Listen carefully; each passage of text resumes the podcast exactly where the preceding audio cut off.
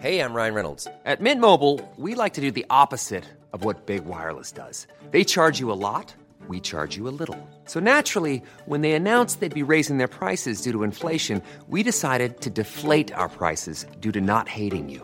That's right. We're cutting the price of Mint Unlimited from $30 a month to just $15 a month. Give it a try at mintmobile.com slash switch. $45 upfront for three months plus taxes and fees. Promo rate for new customers for limited time. Unlimited more than 40 gigabytes per month. Slows. Full terms at mintmobile.com. Dedo en la llaga. Había una vez un mundo en el que nadie creía. Un país de historias inexplicables. Una nación con personajes asombrosos. Santo Tomás tenía razón. Hay que ver para creer. El México increíble. Las verdades que duelen. La voz de los que callan. El dedo en la llaga. Infórmate, diviértete, enójate y vuelve a empezar. Thank you.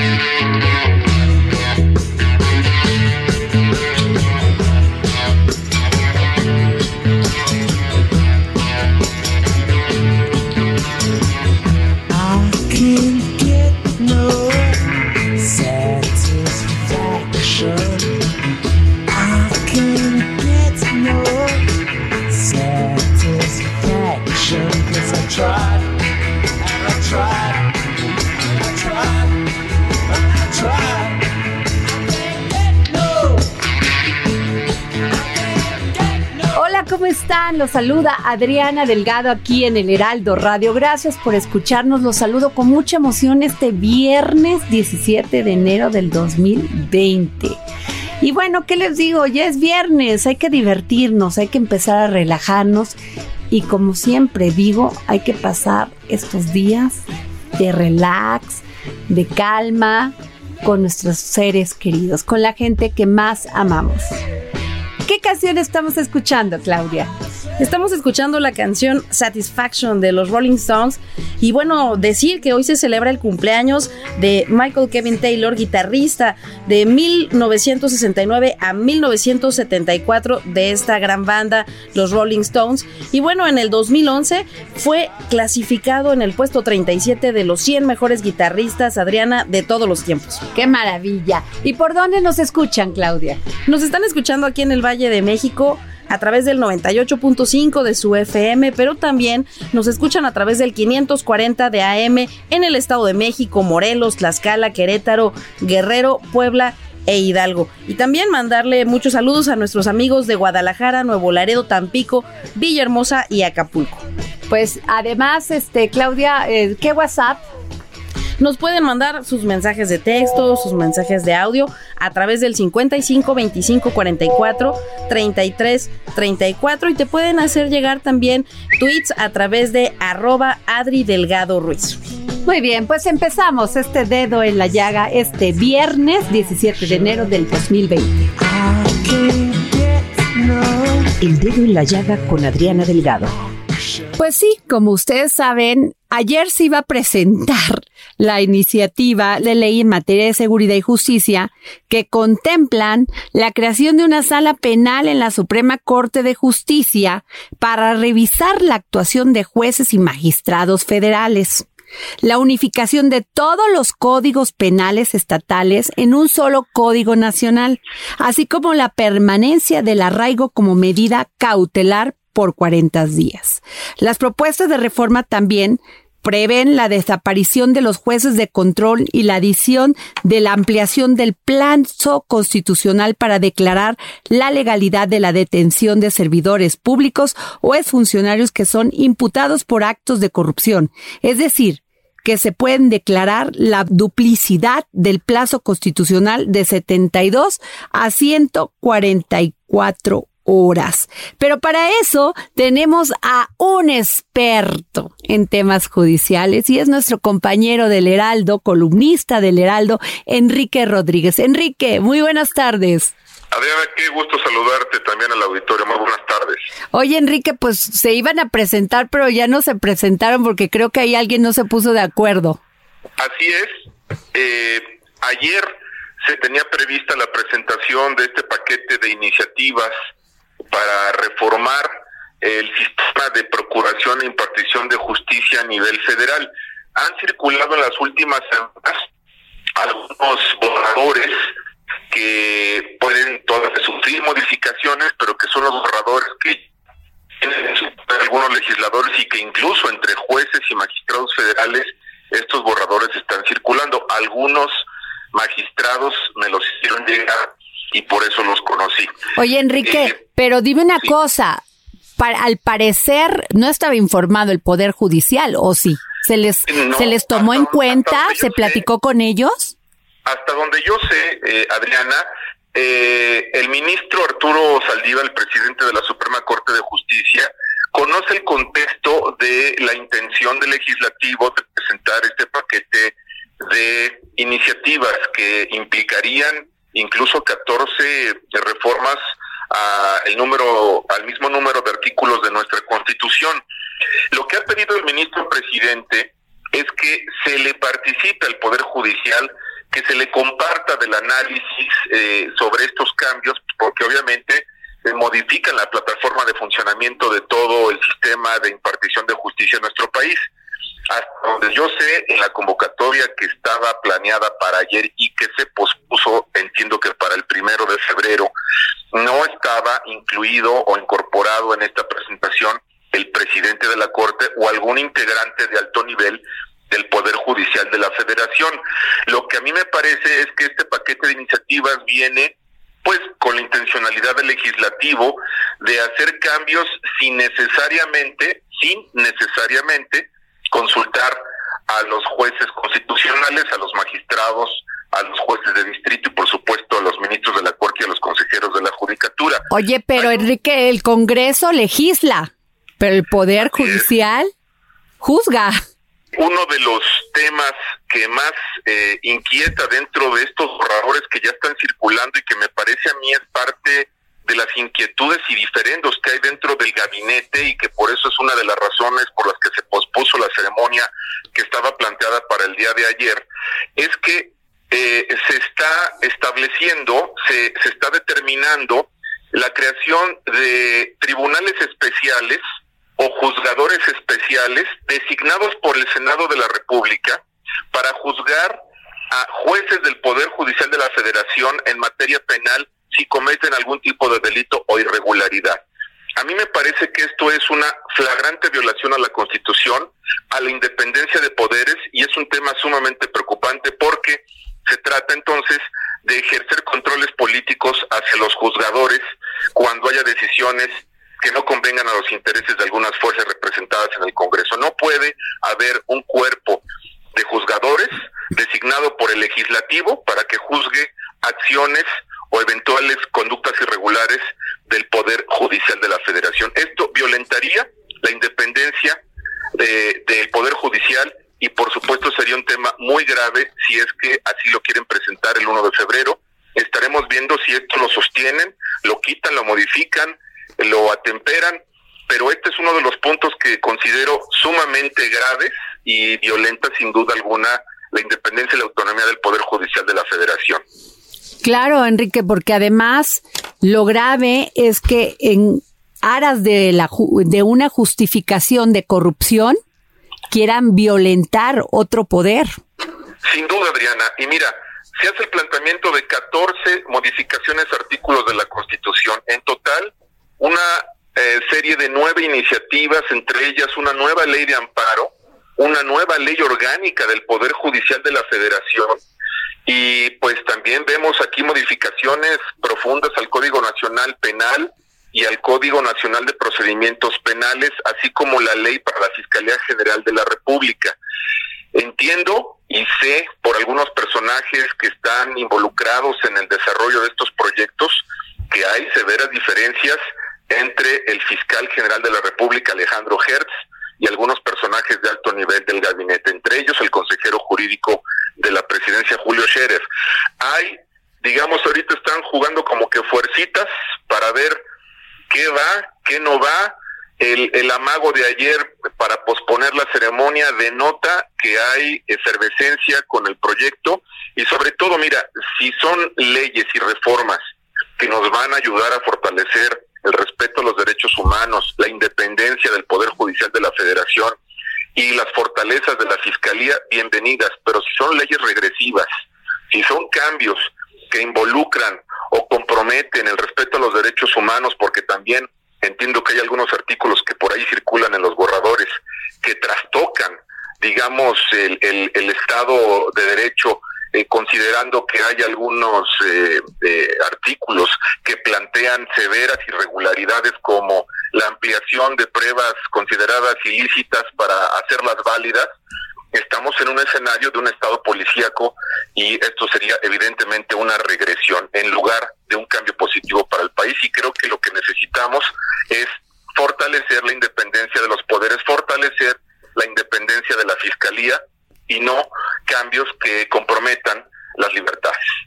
Ok, pues muchas gracias Enrique, te agradecemos que nos hayas contestado hasta eh, este el teléfono del dedo en la llaga. Gracias. Al contrario, Adriana, y estaremos pendientes cuando las presenten y ya sean formalmente los documentos, pues para analizarlos, evidentemente. Gracias, muy amable Enrique. Hasta luego. Continuamos. El dedo en la llaga con Adriana Delgado. Y bueno, ya tenemos a nuestro querido Samuel Prieto, que es un súper periodista, pero además un grandioso guionista. Samuel, ¿qué nos traes? Hola Adriana, siempre me da mucho gusto saludarte, pero además me echas muchas flores y eso Pues siempre se agradece. es, como es porque te lo mereces. No seas, no seas sencillito, acéptalo, porque está padrísimo. Muchas gracias. Fíjate que eh, el Instituto Nacional de Estadística y Geografía sacó ya su encuesta trimestral sobre el asunto de cómo percibimos los ciudadanos la seguridad en nuestro entorno. Y vamos, las cifras siguen siendo complicadas, siguen siendo preocupantes, pero también es bueno repasarlas porque ilustran mucho cómo andamos, ¿no? Y bueno, en, en diciembre de 2019, que es el corte último, mm, para terminar el año, el 72% de la población de 18 años o más consideró que vivir en su ciudad es inseguro. Imagínate, 72 de cada 100 personas. Y este es un incremento, subió como un punto porcentual y medio aproximadamente, lo cual habla de que todavía no sentimos que vaya solucionándose el problema. Por supuesto, estamos en el proceso en que las cosas están reacomodándose y está eh, el- alineándose la estrategia, ¿no? Pero bueno, ese es el sentir de la, de la ciudadanía. Ahora, ¿qué ciudades son las que tienen el mayor porcentaje de población este, en que se sienten inseguros? Bueno, Puebla es el 92.7% de sus habitantes. Tapachula, allá en Chiapas, en el sur del, del país, 92.1%, y Ecatepec, en el Estado de México, al igual que Uruapan, allá en, en Jalisco, ambas eh, tienen el 92%. Son los lugares en donde la gente se siente más insegura para vivir. ¿Cuáles son los, los menos inseguros según las personas? Bueno, Mérida y San Pedro Garza García, allá en, en Nuevo León, con 18.9%. Ahí solamente ese porcentaje se siente inseguro. Y eh, otra ciudad de, de- del estado de Nuevo León, que es San Nicolás de los Garzas, con el 31.7%. Ajá.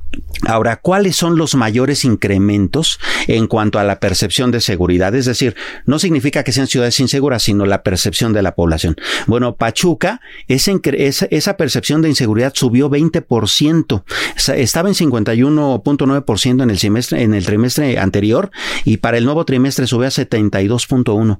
En Mazatlán pasó lo mismo en 17.9% y en Ciudad Juárez, allá en la frontera norte del país, en 15.9%. Son las tres ciudades en donde las personas se sienten mucho más inseguras que el semestre anterior. Bueno, esa es un- una alerta importante, ¿no? Ahora, en diciembre, el 33.6% de la población consideró que las condiciones de inseguridad pública van a seguir igual y el 28.9% incluso consideran que van a empeorar. Es decir, eh, visto así se oye como complicado, pero también significa que más o menos la mitad de la población todavía es optimista en que esto puede ir mejorando con el paso de la estrategia que se vaya presentando, ¿no?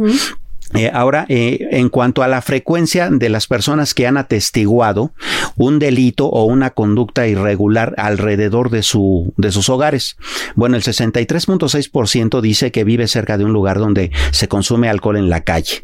El 61.1% dicen que han visto robos cerca de su casa. Este, vandalismo, 45.5%, es decir, grafitis, eh, destrucción del mobiliario urbano, ese tipo de cosas, ¿no? Eh, venta de droga, 43%. 43%, imagínate, 43% de las personas viven en lugares donde cerca se vende o se consume droga y disparos han escuchado el 43.4% de las personas cerca de su cerca de su domicilio. Ahora, ¿en qué autoridades ah, confían más las personas? Fíjate qué interesante, las autoridades en las que más confían las personas en cuanto a seguridad son las federales. En la Marina se confía en el 85.5% y la consideran como muy o bastante efectiva. En el ejército confían el 83.1% y en la Guardia Nacional en menor proporción, pero también es alto, el 67.9%. ¿Cuáles son las autoridades en que menos confía la gente? Justamente su policía local, la municipal, la estatal, estas cuestiones, ¿no? Y esto habla también mucho de cómo todavía se necesita una depuración importante en los puertos, en los, en los, eh, en las fuerzas policiales que trabajan eh, en la cercanía con las personas, ¿no? Claro. Ahora, las ciudades mejor calificadas con respecto a cómo trabaja su gobierno. Bueno, las peor son Piedras Negras, Coahuila, con el 62.4, Saltillo, eh, Coahuila también, con el 56.6% y Escobedo, Nuevo León, con la mitad, la mitad de las personas creen que mm, el gobierno pues no está haciendo lo que debe de hacer.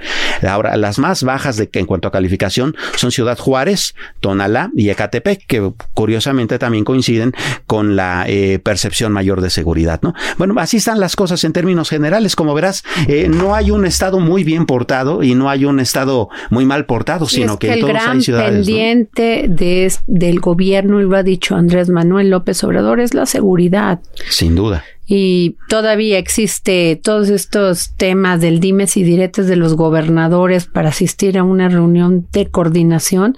Me parece demasiado egoísmo. Sí, por supuesto, considerando que ¿No? la cosa no está como para que eh, estemos poniendo las Cuando dejen posiciones sus políticas con proyectos seguridad. personales para atender lo que, lo que daña a una sociedad, es cuando vamos a poder cambiar. Es correcto. No, pues muchas gracias, Samuel. Gracias, a ti. Gracias a ti. Bueno, y ya llegó uno de mis momentos preferidos. Y sí, es Miriam Lira y su momento GastroLab. Gastrolab con Miriam Lira. Miriam, ¿qué nos traes el día de hoy? Hola, ¿qué tal a todo el auditorio del Heraldo? Pues fíjate, Adri, que este lunes se presentó en el Hotel San Regis la guía México Gastronómico que presenta los 120 mejores restaurantes de México y no sabes qué gozada porque este año todos los restaurantes se pusieron las pilas para presentar cada vez ofertas más novedosas, más ricas y deliciosas y este año nos sorprendió muchísimo el chef Eduardo García de Máximo Bistrot, que se llevó el galardón del mejor chef del año. Sí, además bien merecido. Es una Sí, delicia sí, su sí, restaurante. Pero a mí lo que más me o lo que más me apasiona del Máximo Bistro es que es un restaurante alejado de la faramaya, Así es. de la elegancia, sino es como muy, muy, Muy muy relajado. relajado, muy normal. Es un restaurante inclusive hasta pecando de sencillo. Así es. Pero y eso además no tiene nada que ver con la excelencia gastronómica. La propuesta que trae también la historia del chef es fascinante. A todos los que no hayan ido, vayan porque se van a llevar un agasajo. El mejor restaurante del año fue para Fauna, un restaurante también fantástico en Valle de Guadalupe, en Baja California. Entonces, también lo padre de esta guía es que no, nos, no se centra en, en la capital del país, sino que realmente todo un grupo de votantes que conforman el consejo, digamos que de votantes de, de la guía México Gastronómico que impulsa y lleva a cabo culinaria mexicana, pues se van por todos lados, visitan creo que alrededor de 700 restaurantes y lo hacen maravilla, qué fantástico. buen se la pasan trabajo. comiendo, qué bárbaros, más que nosotros, porque andan Claro. por todo el país. Entonces, pues sí es un es una labor ardua Ajá. y muy apasionante también para ellos andar comiendo por todos lados. Y algo también bien padre, Adri, es que esta guía este, premia a gente que está detrás de, de la- en las cocinas, como por ejemplo al jefe de sala, que este año se lo llevó Juan Manuel López ¿Qué es un jefe de sala? Es quien está al tanto de el servicio, está viendo que se lleve a cabo, este, que salgan a tiempo los platillos, que la gente esté bien atendida, que no falte nada. O sea, es como el que está al tiro, digamos en esta palabra coloquial, de que todo salga bien en el restaurante. Porque muchas veces el chef, pues está como enfocado en sus labores y tal, o, o por alguna u otra razón no puede estar. Entonces él es el que toma la batuta y dice, a ver, esto va así, esto va asado, y él es el responsable mientras el chef está tal vez este fuera de lugar y tal. Y este año se lo llevó, como les decía, Juan Manuel López del restaurante Nicos, ahí en Azcapotzalco, que muy Oye, merecido. yo lo tengo que tiene. conocer, ese restaurante, todo ir. mundo me lo ha recomendado y nunca he podido ir. Vamos, ¿no, Sí, Jorge Sandoval? tienen que ir. Vamos, todos, vamos al Nicos. Y también premiaron a los proveedores, que este año se lo llevó Joel Can, que tienen unas chinampas fantásticas en Xochimilco. Entonces está padrísima la guía, además de que es Como muy cultivan útil. ahí toda la, toda la, la Ahí, verdura y todo esto. exactamente, y de una manera mucho más artesanal, más cuidada, más orgánica, para que los restaurantes puedan tener Ah, cada vez productos más locales, más cuidados y de mayor calidad. Y le da trabajo a toda la gente de la región, es, de la así zona. es, sí, enfocadísimo, este, claramente en, en, en la gente que vive en Xochimilco, en los productos que se dan ahí, en la temporada también, que es importantísimo. Y el premio que realmente hizo a todos pues ponerse de pie y quitarse el sombrero eh, fue a Carmen Titita Ramírez, que ella es la fundadora del Bajío. ¿Ya cuántos Bajíos no hemos conocido? Creo que tienen 14, 15 sucursales en, en, en la ciudad y pues este restaurante mexicano le ha dado a un gran impulso a la gastronomía nacional y de una muy buena manera. Muchas veces cuando crecen estos restaurantes tantos y se hacen pues tan famosos, este pierden calidad. Sí, es Y cierto. no- Y muchos de ellos a veces, yo he hablado con muchos chefs que me dicen, pues no, la verdad no me interesa crecer Claro. porque no quiero perder la calidad que, que otorgo a mis clientes. Así y es. que por eso vienen. Y el Bajío realmente se ha quedado y se ha mantenido. ¿Y quién no ha ido a disfrutar un pozolito, unas enchiladas? Además tienen una amplia variedad, ¿no? O sea, no, no se centran solamente en una región del país y eso le da todavía un valor agregado. Y pues consíganla, está ya en todas las librerías. Oye, ¿esto sería como una, una copia de la guía Michelin o cómo sería? No, a ver, cuéntame. No, no, no, porque lo que ellos hacen eh, no es una, digamos, no es una, una crítica gastronómica al lugar. Ah, ok. sino más bien es- ellos van, los visitan y con base en varios parámetros de calidad y tal, determinan cuáles son los mejores. Pero como tal no es como las, las estrellas, que es como un reconocimiento tal y... Y Miriam, ¿por qué aquí no hay guía Michelin? No hay guía Michelin porque no ha llegado, porque en México no, no hemos tenido pues como ese acercamiento. Lo más eh, cercano que tenemos son los 50 Best, que eso sí se lleva a cabo en, en México y que sí determina cuál es el mejor restaurante y lo impulsa, si no me equivoco, San Pellegrino y cada año sí se otorga como este reconocimiento al mejor chef, al mejor restaurante y tal, pero las estrellas no han llegado. Eh, probablemente por ahí suena que puedan llegar, pero todavía están un poco lejanas de nuestro país. No sé si también tenga que ver con la capacidad de pago que tengamos. Este es, es un tema complejo, pero pues este tenemos también este otras otros parámetros para medir este los grandes restaurantes como la guía México gastronómico como los 50 best entonces si realmente si llegaran las estrellas a México habría cola porque tenemos grandes Claro. Oye, restaurantes y hay otro tema que nadie, generalmente nadie comenta, pero mucho de ellos, mucho del triunfo de un restaurante es también los cocineros o las cocineras. Claro, que ahora justo que mencionabas a Nicos, o sea, tiene una cantidad de cocineras y, y, que dominan la técnica tradicional, que muchas veces no necesitan ni siquiera tener como esta em, instrucción como tan profesional, sino más bien la tradición y, y de boca en boca han aprendido de, de que la abuelita, de que la mamá, que van pasando las recetas y también es un legado gastronómico y cultural importantísimo, ¿no? Sin demeritar, claro, a la, a la, Bueno, a la carrera. Recuerdo mucho a Anthony Bourdain que dijo que cuando él entraba a un restaurante y veía un cocinero o una cocinera oaxaqueña o poblana, definitivamente será un gran restaurante. Claro, y este, pues es que de ahí viene toda nuestra tradición culinaria. O sea, son ellas realmente, o ellos también, porque también los hay, eh, quienes van pasando todo este conocimiento desde cómo usar el molcajete, desde cómo moler los granos, desde hasta medicinalmente la abuelita te sabe perfectamente decir o la cocinera tradicional qué te tomarte cuando te sientes mal de, de tal o cual cosa. Entonces es importantísimo tener presente pues todo lo que nos enseñan las cocineras tradicionales. Así es, Miriam, pues muchísimas gracias por haber estado aquí en el dedo en la llaga. Claro Y- que sí. ¿Qué nos vas a traer la próxima semana? Pues hay que irnos adentrando ya a los tamales, porque ya viene el día de la Candelaria y no nos podemos Ay, quedar eso atrás. nos encantaría que nos dijeras, pero además quisiéramos algo, porque nosotros tenemos muy claro que cocinar en familia genera Claro. amor, genera sentimiento, genera eh, sentido de pertenencia Sí, sí, sí. con nuestra familia. Y nos puedes traer una receta para hacer unos tamales y que la pueda tan sencilla para que la pueda hacer el papá con los hijos. Definitivamente. ¿Y por qué no traerá también a una cocinera tradicional que nos enseñe? Ah, me parece perfecto. Pues bueno, aquí te vemos, Miriam. Muchísimas gracias y gracias al momento Gastrolab. Pues sí, usted que nos sigue escuchando aquí en el Heraldo Radio, soy su amiga Adriana Delgado y vamos a un corte.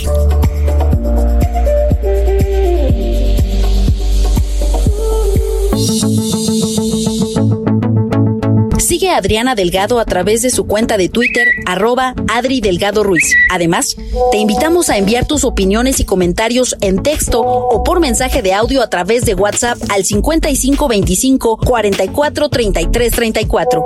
Y si quieres escuchar el dedo en la llaga de El Heraldo Radio en cualquier momento y donde quiera que te encuentres, descarga el podcast disponible en Spotify y iTunes.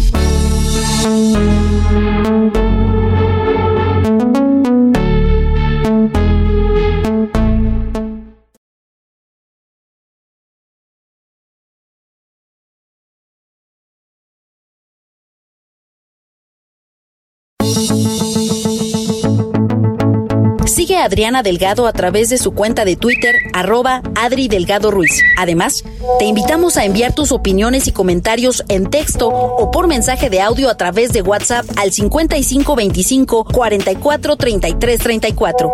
Y si quieres escuchar el dedo en la llaga de El Heraldo Radio en cualquier momento y donde quiera que te encuentres, descarga el podcast disponible en Spotify y iTunes.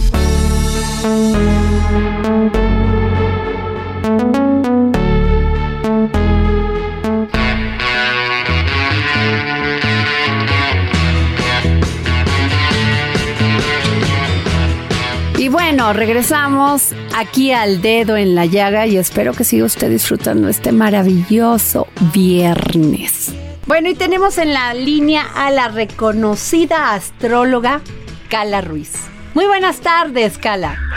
Muy buenas tardes, encantada de hacer contacto contigo y tus radioescuchas. México eh, va a estar en un, en un momento muy eh, especial, ya que tanto los eh, ciudadanos de la ciudad como ciudadanos de todo el mundo ya como que no se van a dejar mangonear por, por la gente del poder, cuando menos porque entra la con- conjunción, entró este 12 de enero la conjunción Saturno-Plutón, que Saturno por un lado trata de, esclavizar, de, de, de, mantener a raya, por decir de alguna manera, a, a la gente, al mundo, pero Plutón, que somos el, el pueblo, eh, vamos a estar este de- derribando a, a- a todos esos estatutos, a todas esas leyes que se nos quieren imponer. Y como nunca los ciudadanos del, del mundo van a estar eh, rechazando eh, ya las imposiciones de las cúpulas del poder porque todo va a salir a la luz, Plutón todo lo saca a la luz, pero nos vamos a enterar de todo. Sí, ¿Cómo le pega a los escorpiones este bueno, para 2020? escorpión es un año muy fuerte. Para escorpión es un año de muerte, resurrección, pero para los de signo de escorpión en particular eh, es un año de una gran transmutación. De hecho, eh, para todos es un año de total transmutación, pero para los escorpiones como que van a entender que las cosas las tienen que hacer de otra manera y no como las venían haciendo. Y eso va a ser gracias al pueblo, a Plutón, que somos nosotros, eh, y a que no, las cosas eh, no pueden ir quizá tan, tan despacio. para la mayoría de los, de los escorpiones simplemente se van a dar cuenta que tienen que cambiar eh, su forma de trabajar, quizá hasta de carrera, o quizá hasta de lugar para de residencia para vivir. Oye, Cala, Virgo, ¿cómo les va a ir a los Virgo este 2020? Pues mira, los Virgo, gracias a Dios, van a entrar en una muy, muy, pero muy buena etapa, porque ya llevaban unos añitos como en tiempo de espera. Y este año muchos se nos casan, muchos Virgos se casan este año, muchos, muchas Virgos se embarazan. Eh, es un año para ganar dinero, tanto Virgo como Géminis. Es un año en el que vuelven a, a subir escalones eh, profesionales muy importantes y van a ganar mucho más dinero que en otros años. Esas son las buenas noticias para Virgo. Qué maravilla, pues ese es el signo de Ricardo Monreal, ¿cómo la ves? ¿Cuál, cuál es? El, el signo de Ricardo Monreal es, diez- de él nació el 19 de septiembre. Ah, ok. Pues te, pues te digo, pues que, como que sí le ven bien económicamente hablando. Cual- quién sabe cuáles sean sus negocios, pero se ve que pues le van a O sea, prosperar. le puede ir también, negocios podría hacerse también, decirse como política, ¿no? O sea, dedicarse Ah, claro. la política, Pues sí, pues, muy bien. sí, pero los políticos tienen muchos negocios. Ah, bueno. Oye, Sí. Cala, con el 23 de febrero, ¿qué signo sería? ¿Piscis? Sí, Piscis. Piscis, eh, pues es un año muy tranquilo, bastante tranquilo y vuelve a hacer lo que lo que quiere. Es decir, eh, Piscis como que había estado trabajando en chambitas que no que, que le sí sacaba dinero de ellas, pero que no le satisfacía por completo, ya sea creativa creativamente que, eh, pero ahora va a dedicarse a hacer nuevamente lo que le gusta. Eso es algo muy bueno para, para Pisces y también que va a relacionarse mejor con su familia y con las personas que tiene alrededor. Oye, pues esa es buena noticia para Bartlett. Porque él es de esta fecha. Porque no le fue muy bien el año pasado por andar negando esposas. Pisces va a tener que hacer muchas aclaraciones con su familia y mucho pedir perdón, ¿eh? Ah. A Pisces le viene mucho pedir perdón. Oye, ¿y Tauro cómo le va a ir? Tauro, eh, muy buen año laboral, económico para Tauro, mucho, aunque muchas complicaciones familiares y también eh, eh, tensiones de trabajo, de equipos de trabajo. Ahí como que sí va a tener que tener como mucha paciencia, andar arreando gente. Eh, es difícil eh, los equipos de trabajo, aunque eh, laboralmente se le abren muchas puertas. Los que nacieron el 25 de enero, ¿qué signo sería? Ok, Acuario. Ajá. ¿Cómo Eh, les va a el? Acuario, eh, los Acuario, eh, los Acuarios se van a echar a andar muy fuertemente eh, porque como que han tenido unos años como de, de, mm, conformarse con lo que tienen. Y, mm, y ahorita como que se están dando cuenta, cuenta que tienen como que despertar de un letargo, como que despertar de un letargo y empoderarse y salir no del closet porque sean gays sino como salir de, de un letargo Eh, se tienen que empoderarse de nuevo les va a costar un poquito de, de trabajo salir del, del huacal por decirlo de alguna manera pero es un año para para volver a salir ya al mundo y encarrerarse porque habían estado medio pasmadones Ah, mira, qué interesante. Oye, Cala, ¿y cuál es el, el signo más, pues, qué podríamos decir en un lenguaje astrológico más, Pues mira, más eh, proyectado para... Capricornio, Capricornio es, eh, es un año capricorniano 100%, y entonces los que van a tener más cambios a todo lo largo de 2020 van a ser los Capricornios.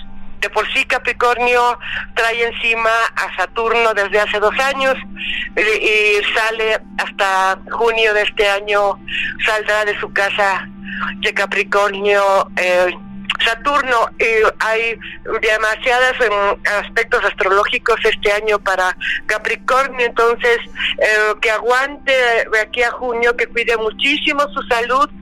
En junio empezará a tener una transformación total, si aguanta de aquí a junio, para, para bien y, su- y con mejoría también de salud, que han estado muy mal los Capricornios de salud Claro. y se va a ir mejorando sus, eh, su, su economía, aunque sí traen eh, deudas rezagadas económicas, traen fuertes deudas.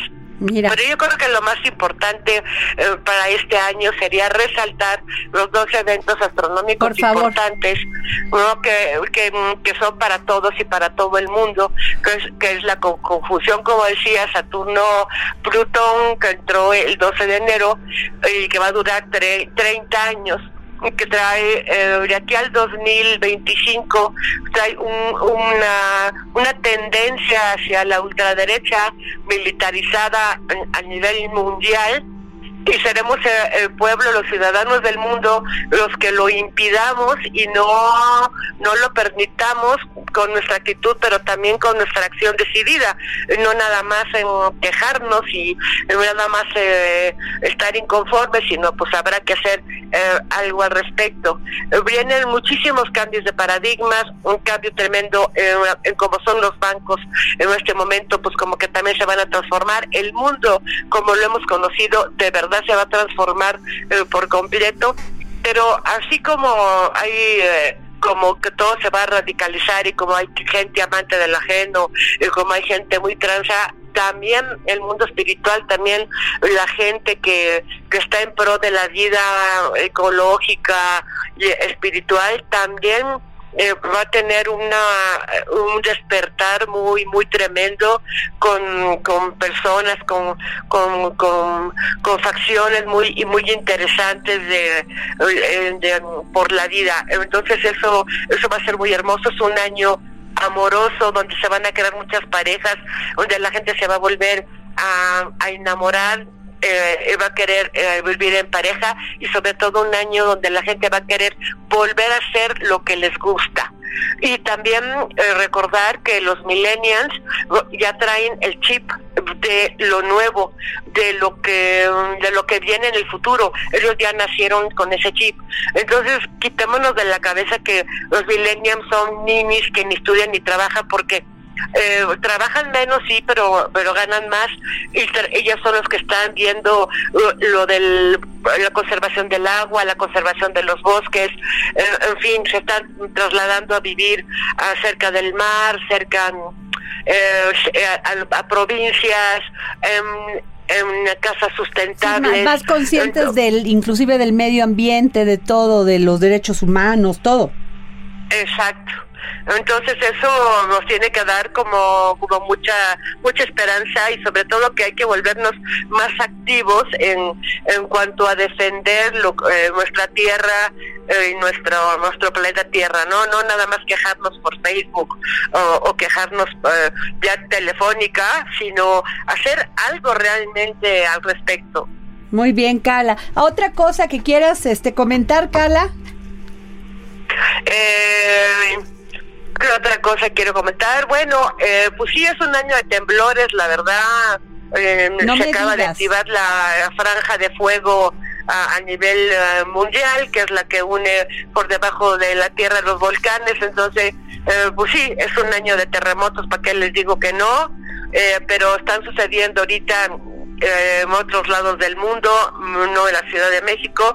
Bendito Dios, aunque sí se espera uno para este año, pero no puede ser, em, puede ser como para mayo que se pone directo Urano. eh, ahí sí hay que em, tener eh, cuidado y bueno va a haber muchísimos descubrimientos a nivel médico eso sí cuanto a la cura del vitiligo del lupus eh, de la esclerosis eh, del cáncer todo eso ya por fin bendito sea Dios eh, sale mm, la cura eh, para, para, para el público, porque ya existen, pero no lo han permitido los laboratorios, pero ya mm, los adelantos clínicos sí, en verdad, va a ser algo fabuloso. Entonces, bueno, esas son eh, buenas, buenas noticias.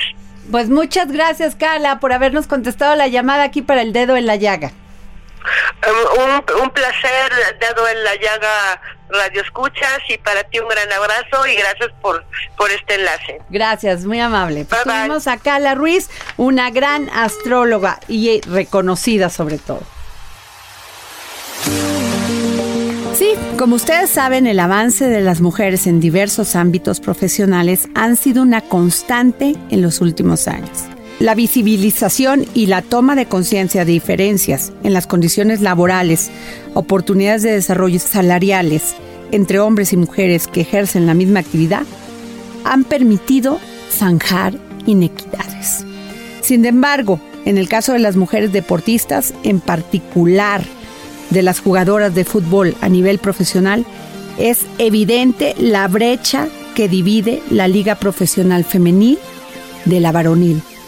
Es un asunto que tiene que ver con la cultura machista del fútbol y una falta de compromiso de la Federación Mexicana de Fútbol que rezagó por más de una década la creación de la Liga Femenil. Esto lo dice Claudia Pedraza Bucio, doctora en Ciencias Políticas y Sociales, especialistas en temas con perspectiva de género. Esto lo tomo de una nota de Ariadna Razo y Damián Mendoza en UNAM Global, porque sí es un tema que tenemos que hacer conciencia. Estas jóvenes tienen que pasar por tragos muy amargos para poder tener la oportunidad y sí, la igualdad. Es por eso que le pedí a Eduardo Chabot que desde hoy y en adelante, aquí en el dedo en la llaga, nos hable de la Liga MX femenil del fútbol mexicano. El dedo en la llaga en los deportes. Tenemos en la línea a Eduardo Chabot, analista deportivo, porque quiero que nos hable cada viernes de la Liga MX femenil, porque nada más hablan de la Liga MX varonil, pero nadie habla de las mujeres y el gran papel que hacen deportivamente en esta liga.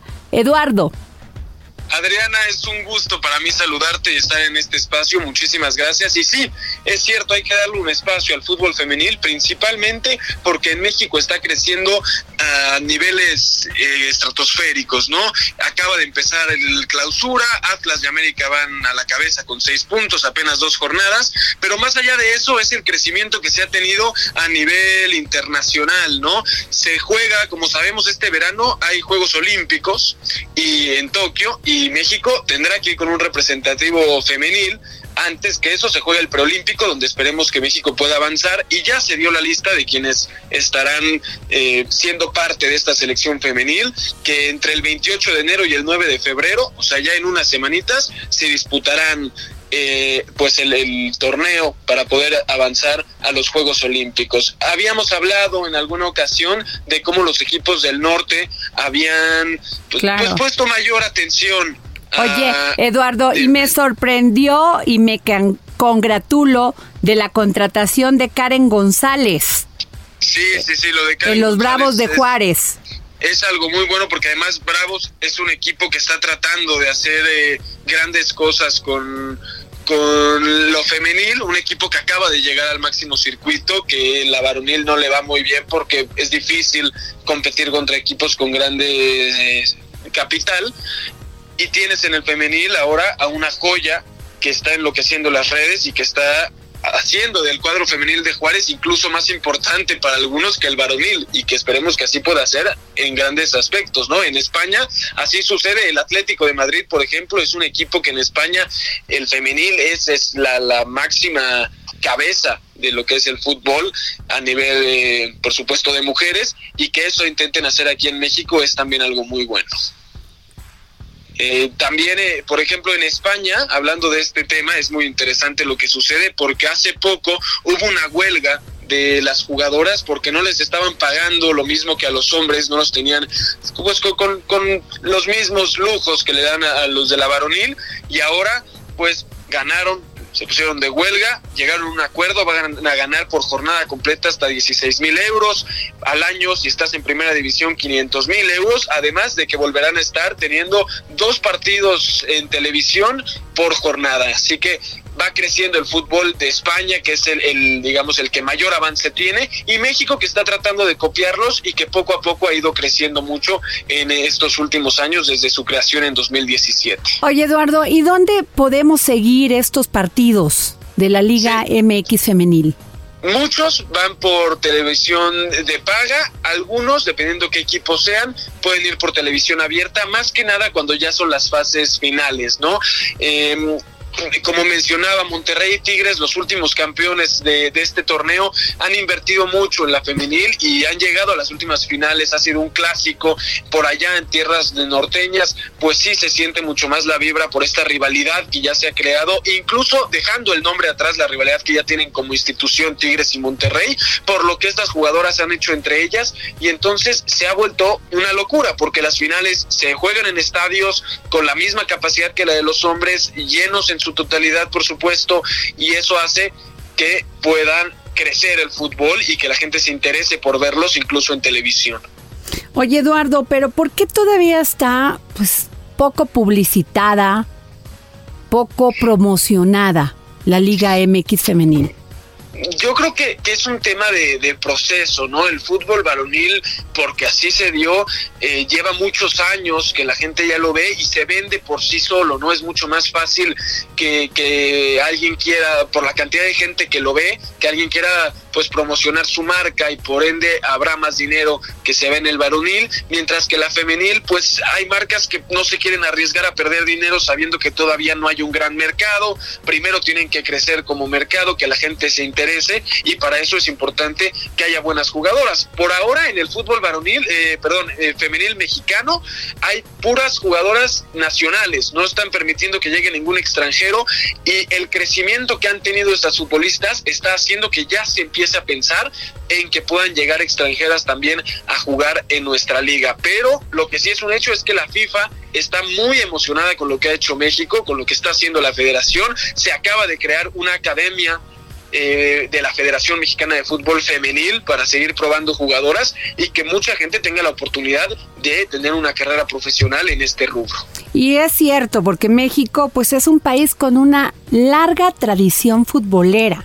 El, claro. fútbol, el fútbol femenil, eh, cada día yo sí siento que atrae más a más este aficionados, pero en el tema de igualdad creo que dejamos mucho que desear, ¿eh? Sí, sí, totalmente. En temas de recursos económicos y de oportunidades. Sí, yo, yo creo que evidentemente es muy difícil tratar de igualarlo con lo de los hombres, porque en general lo que ganan los futbolistas es algo eh, más allá de lo que deberían, ¿no? Pero la gran diferencia que hay es lo que, lo que hay que ponerle atención, ¿no? Esto no puede seguir sucediendo. La futbolista mexicana como decimos, no sucede en todo el mundo. Ahí ya vemos lo que mencionaba de España, ¿no? Las futbolistas dijeron, no, no, no puedo yo ganar tanto menos que el hombre y se pusieron en huelga y al final consiguieron lo que quisieron. Esperemos que en este proceso que lleva apenas dos años y medio del fútbol mexicano, pues poco a poco empiecen a tener mayores beneficios las futbolistas, que hay algunas que juegan incluso sin paga por mera beca universitaria y, y que evidentemente pues lo más justo sería que poco a poco em, empezaran a tener el mismo valor económico que los hombres. Oye, Eduardo, y la última pregunta que te voy a hacer es, ¿quién es la mejor jugadora de la Liga MX? Ahora, Para ti, ¿quién es?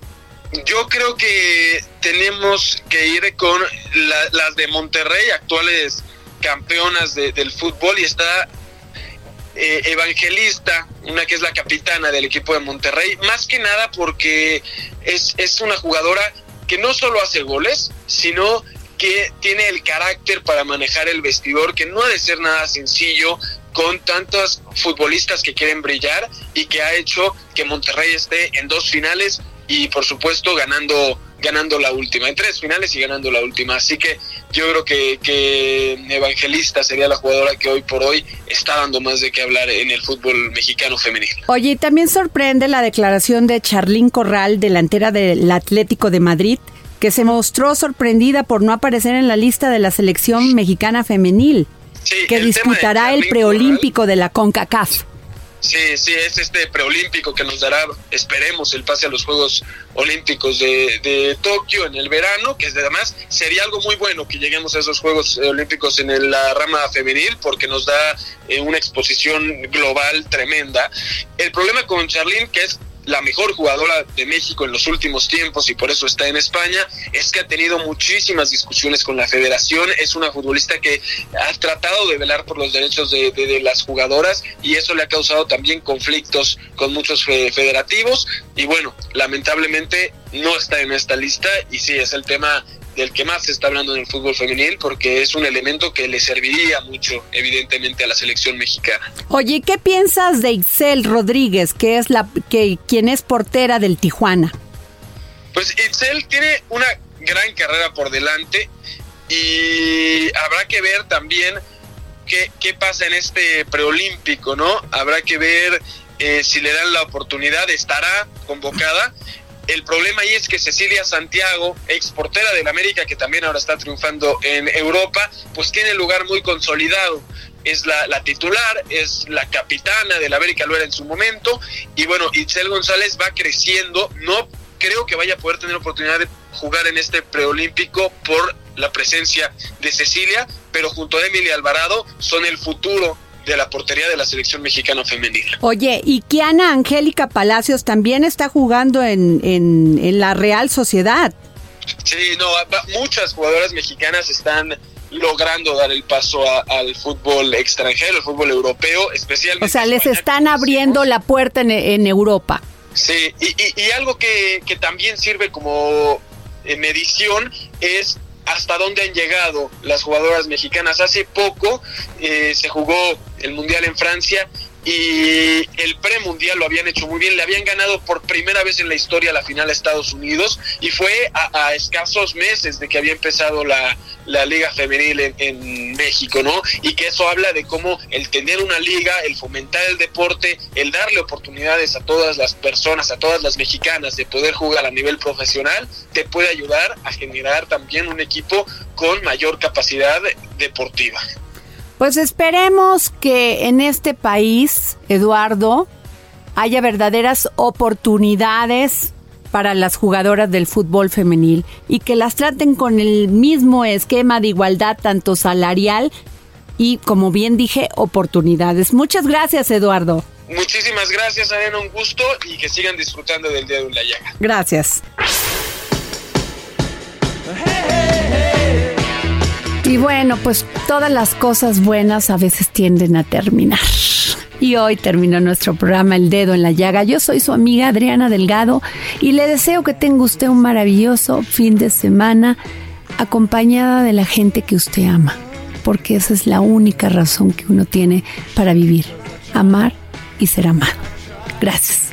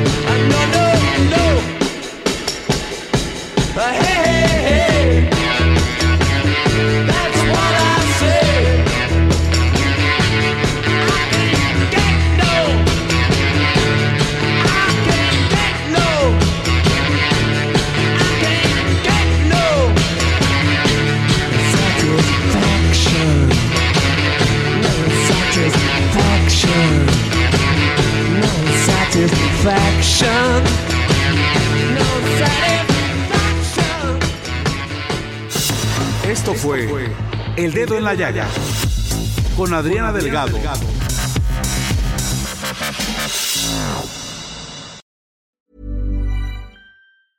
Hey, it's Paige DeSorbo from Giggly Squad. High quality fashion without the price tag. Say hello to Quince. I'm snagging high-end essentials like cozy cashmere sweaters, sleek leather jackets, fine jewelry, and so much more. With Quince being 50 to 80% less than similar brands. And they partner with factories that prioritize safe, ethical, and responsible manufacturing. I love that. Luxury quality within reach. Go to quince.com slash style to get free shipping and 365 day returns on your next order. Quince.com slash style.